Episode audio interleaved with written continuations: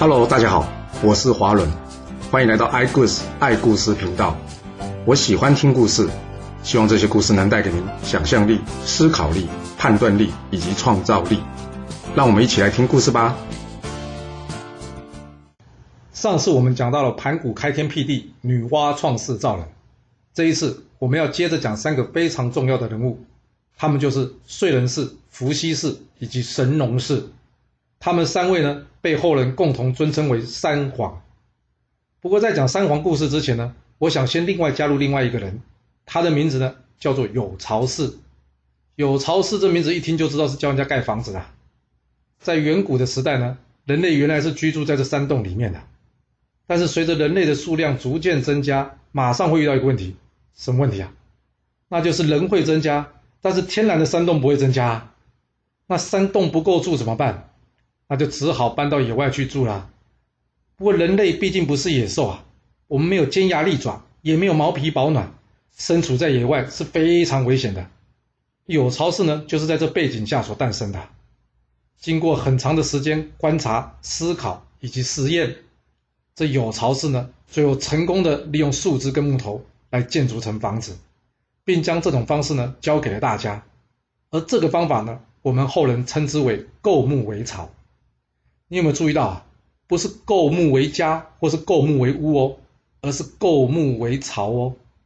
因为一开始有巢氏的房子啊，还非常的简陋啊，基本上跟一般动物的巢啊，或者是说鸟巢有点像。不过呢，不管怎么说，总算是解决人类住的问题了。这有巢氏在解决人类住的问题，将人类由穴居带向了巢居啊。接下来，人类的文明呢，迎向了一个非常重要的转捩点啊。那就是火的发明以及使用。为什么说是转捩点呢？你想一下哦，除了人以外，还有哪个动物会使用火呢？而且要制作陶器或者是金属的器具，都跟火有关哦。所以可以说，没有火就没有办法推动人类现代的文明了。所以火的使用可以说是人类与动物最重要的区别了。虽然说这个火的使用方式呢，是由燧人氏所发明的。一天。在一个偶然的机会里面啊，这饿得半死的睡人氏啊，闻到了因为森林大火被烧死的这动物尸体所发出来的味道啊。要知道，这古人一般是不吃死掉的动物的。其实不要说古人啊，一般的动物呢，大多也不吃其他死掉的动物。为什么？因为怕这些动物啊，是因为中毒或是有病死掉的，吃了之后会有问题。不过这就快要饿死的睡人氏，恐怕没办法想这么多啊。他捡起了一块动物的肉呢，开始吃了起来。结果他发现，哦，这个被烧过的动物肉竟然比生的肉还好吃了，而且吃了之后他也没生病或什么不舒服啊。回去之后，睡人氏呢便对这个烤肉的美味啊念念不忘啊。不过，到底要怎么样去使用这个火来烤这个肉呢？这个问题一直困扰着他。毕竟当时并没有火源嘛。他总不能等到每次森林大火的时候再把这动物给丢进去吧？何况这些没有办法控制的火源根本就没办法使用啊！我猜这睡人氏啊，绝对不是第一个发现这样美味的人啊。可是为什么其他的人没有想过这个问题呢？所以说，想让自己的生活变好啊，有理想、有目标是非常重要的。不然，就算是有一天机会来了，你也没有办法发现它或是抓住它，你还是会继续过一样的生活。日复一日，没有什么改变。当然了，除了有理想、有目标，最重要还是怎样？要去执行跟实践啊，这梦想才有可能怎样一步一步的成功嘛。那睡人氏要如何实践他再次吃到美味烧肉的梦想呢？这最基本的方式就是什么？观察以及思考啊。这坐着空想想不出答案的睡人氏啊，最后决定怎么样？到外面去寻找这火源啊。一天。他来到了一个叫做睡民国的国家。据说这睡民国呢，是被许多巨大树木所包围的一个国家。由于这些树呢长非常的高，以至于这阳光啊完全没有办法照进这树林里面来。走在这个黢黑的森林里面啊，这睡人氏其实啊是很紧张跟害怕的。就在这时候，突然间有一个声音吸引了他的注意。诶，这是什么声音呐？燧人氏随着声音的方向走过去，不久，他发现了一些小小的火光。啊，原来是一只啄木鸟在啄树啊！哎，等等，若是啄木鸟啄树会产生火光，那是不是我拿什么东西用力的在这木头上给啄一啄，也会产生出火呢？想到这里，燧人氏马上赶回去，然后开始进行尝试啊。经过不断的失败、尝试、再失败、再尝试，这虽然是最后终于成功的发明了火的产生方法。而这方法呢，就叫做钻木取火。小时候我听到这故事的时候，也好奇的尝试了一下，结果呢，除了木头变烫啊，手被搞破皮之外啊，我根本就没有办法把这火给生起来。只能说，这钻木取火还真的一点也不容易呢。由于火的发明啊，人类开始可以吃煮熟的食物啊，而经过煮熟的食物呢，由于可以杀死掉许多细菌啊，便可以大大降低疾病发生的机会，然后呢，就可以减少生病。所以人类的数量跟寿命呢，便开始增加，而这人一多呢，便会开始产生分工。怎么样分工？就是有的人呢负责打猎，有的人呢负责采集野果，保护这个家园。在当时呢，人类已经知道了用动物的骨头，就是兽骨啊，来做成针，接着呢拿这个针呢来缝制动物的毛皮，把它做成衣服。不过由于这个时期人类的生活呢还是相当的原始，所以我们后人呢将它称之为旧石器时代。既然有旧石器时代，那当然也就会有新石器时代啦。所谓树大必有枯枝，那人多呢？人多必有先知。接下来我们要讲的呢，就是这新石器时代前期的两位先知，一位是伏羲氏，另外一位呢是神农氏。相传啊，这伏羲氏的母亲呢叫做华胥氏，她是住在一个叫做华胥国的地方。而华胥国呢，并不是一般人类可以到达的国家。有一天，华胥氏呢跑出去游玩，来到一个叫做雷泽的地方，他看到哦，地上有一个好大的巨人脚印啊，但是他并不知道这个脚印是雷神的，他只是很好奇呢，自己的脚跟着巨人脚到底差多少呢？于是他将自己的脚呢放进了这个巨人的脚印之中。正当他将他的脚呢放进这个巨大脚印的同时啊。突然之间，有彩虹的光芒呢围绕着他的身体。回去之后，这华胥氏就怀孕了。别说这突然怀孕很奇怪啊，这更奇怪的是啊，华胥氏这一怀孕啊，竟然怀了十二年之久哎。这十二年之后呢，华胥氏终于生下一位男婴，他的名字呢就叫做伏羲氏。只能说伏羲氏妈妈实在是有够辛苦的，人家一般怀孕大约都是十个月。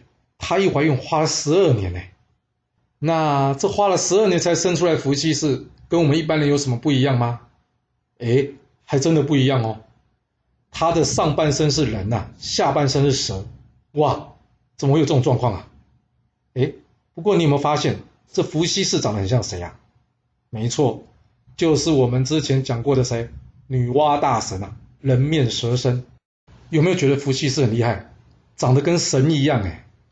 不过说实话了，我觉得最厉害的是伏羲氏的妈妈华胥氏啦，因为他小孩生出来呢，长得跟一般人不一样，他不但不害怕，还努力的将他抚养长大。而这伏羲氏除了相貌跟人家长得不一样之外呢，他的头脑呢也胜过一般的人。年轻的他啊，非常有创造力。据说呢，现在所使用的陶器呢，就是他所发明的。另外呢，他还发明一种乐器，叫做瑟。这个瑟呢，是由五十条弦所组成的一种乐器。虽然有了这么多的发明啊，但是因为当时没有专利权，没有办法申请专利赚钱啊，所以伏羲想想，嗯，还是做神仙比较好。于是呢，他展开了他的什么求仙之旅啊。一天，他听说南方有一棵超级巨大的树，叫做箭木，而这箭木呢，可以说是一个能通往天上的梯子。于是他到处询问人，想要知道这箭木的位置。终于啊，皇天不负苦心人呐。伏羲问到了一位叫做素女的女孩子，素女告诉他：“我知道箭木在哪里，我带你去吧。”接着，素女将这伏羲氏呢带到了这箭木的下面。伏羲是看着这眼前巨大的树木，哇，我的天哪，这树还真的长到天上去了呢！一旁的树女提醒他：“这剑木并不是一般人可以爬上去的，因为它非常的光滑，而且啊，你爬上去之后呢，千万不可以回头看。”一旦你回头看呢，你就会马上滑落到人间，知道了吗？听完树女详细的说明之后呢，伏羲心里想，嗯，我应该送什么东西来谢谢你呢？啊，有了，我手中的乐器呢，叫做瑟，我就把它送给你吧。反正到了天上，我应该也用不到这东西了。接着，开心的伏羲正式展开了他的登天冒险了。他就这样一直爬，一直爬，一直爬，很快的就爬过了一半。但就在这时候，他听到下面传来一股哀怨的声音。哦，原来是这素女在演奏伏羲送给她这乐器瑟啊。由于这个音乐呢，非常的哀怨，这让伏羲呢不禁想起他的家人。除了家人啊，还有跟他一起生活的族人们。他想，哎，人类生活那么辛苦啊。与其我自己一个人登天成仙，我是不是更应该用我的智慧以及创造力来帮助人们呢？想到这里啊，伏羲氏啊不自觉的回头一看，哇，这不看还好啊，这一看，伏羲的手像是被抹了油一样，哦，真的跟淑女说的一样啊，这肩木本来不这么滑的，怎么突然之间变得非常滑了？伏羲虽然用尽力气呢，想要怎么样抓住这肩木，但是呢却没有办法抓住，于是咻的一下。伏羲便滑落回人间了，只能说啊，这音乐真的会影响人心。还有呢，这超级溜滑梯，伏羲是怎么样滑下来没受伤的？这点还真的让人好奇了。不过伏羲有没有受伤呢？不是故事的重点，我们先跳过了。华回到这人间的伏羲呢，决定用他的智慧呢来帮助人们改善生活。他开始创造了婚姻制度，并且呢，制作符号来代替原来的结绳记事。而他所做的符号之中呢，最有名的就是我们大家所熟知的八卦。这八卦的由来也是有故事的。相传这八卦呢，是有一天呐、啊，这伏羲在这蔡河之上啊，看到了一个像龙又像马的生物啊。这生物叫什么名字呢？伏羲也不知道。不过他既然长得像龙又像马，所以伏羲干脆帮他取名叫做龙马。这龙马的身上呢，有一个箱子。伏羲在得到龙马的同意之后呢，他拿起了箱子，并把它打开来看。他发现啊，诶，原来里面是放着一张记载数字的图画。因为这图画呢是在蔡河之上所得到的，所以后来呢就称它为什么河图。那跟八卦有什么关系呢？目前还没有。我们接着说吧。伏羲把这河图拿回家研究，研究了半天，实在是搞不清楚这河图到底是什么意思。有一天呢，他看见家里的一只白龟潜到了这个水里，身上呢又浮现了其他的图案。这时候，这伏羲的脑袋呢像是接通电路一样，突然间电灯亮起来了。诶，他发现或是想通了什么吗？没错，伏羲终于想通了。原来这天下的万物啊，就是由阴与阳两种元素所组成的。接着。他将这阴与阳的两种元素呢，随便搭配，每三个组合成一组。比方说，两个阳一个阴，或是三个阳，又或是三个阴，那这样可以组合成多少组合呢？总共可以组合成八种组合，而这便是八卦的由来了。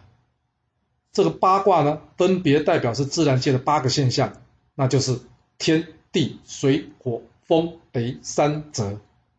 你千万不要小看这八卦啊，这可是我们哲学思想重要的根源之一啊！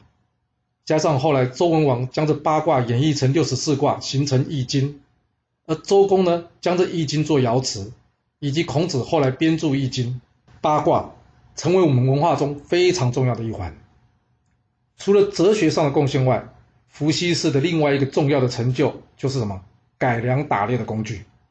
他将打猎的工具改良之后呢，不但可以捕捉陆上的动物，也可以捕捉水里的生物。不过，伏羲的工具改良行动啊，却引来了龙王的震怒啊！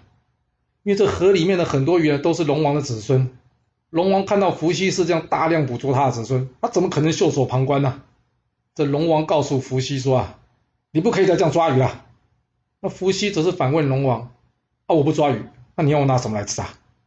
这两人就这样怎么样，僵持不下。这时呢？龙王身边的这乌龟丞相提出了一个建议啊，他告诉伏羲啊，因为捕捉野兽跟捕捉鱼是不一样的，动物要是受了伤，你们人类会怎么样？一直追捕它，直到抓到它为止，最后呢，它就变成你们的食物。但是鱼要是受了伤呢，通常是冲到下游之后就白白死了，你们也没办法拿它作为食物啊，这样不是造成浪费吗？所以啊，要是你可以不用尖刺刺伤的方式来捕捉鱼的话呢，这河里有多少鱼，你都可以去捕。龙王一听，哎，龟丞相聪明哦，你这话有道理哦。他跟伏羲说，没错，天生万物是供大家取用的，但是你浪费或是乱杀生就不对。我觉得龟丞相这建议不错，这样吧，要么你接受我们龟丞相的建议，如果你不接受，硬要捕鱼的话，那就别怪我用大水淹没你的村庄啊。这伏羲是个讲理的人啊。他觉得龟丞相的说法并没有错啊，加上要是真的与龙王冲突，恐怕会有死伤，所以他决定怎么样接受这个挑战啊？接受是接受了，不过不用刺来抓河里的鱼，还要能抓得到，哪有那么容易啊？但要是没有办法解决这个问题，人们又要开始挨饿了。一天，伏羲正躺在树下思考这个问题，忽然间，他看见树上的蜘蛛正在结网捕捉昆虫。伏羲突然间大叫一声：“哎呀，我怎么没想到啊！我也可以学蜘蛛一样啊，结一张网来捕鱼啊！”接着，伏羲赶紧着手去制作这渔网。当然，这网子跟蜘蛛网还是不太一样啊。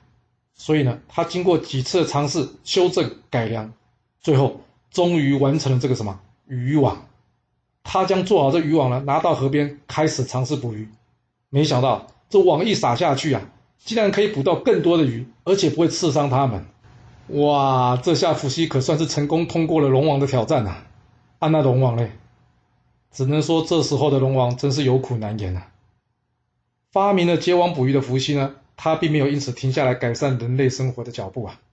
他心里想，要是到了冬天河水结冰，陆地上的动物会变少，到时候人们不是要挨饿了吗？